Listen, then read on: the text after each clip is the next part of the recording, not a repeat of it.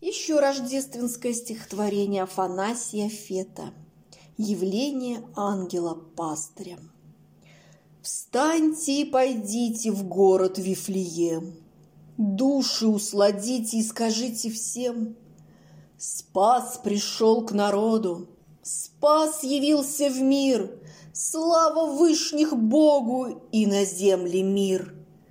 Там, где отдыхает бессловесно тварь, В яслях почивает всего мира царь. Правда красиво?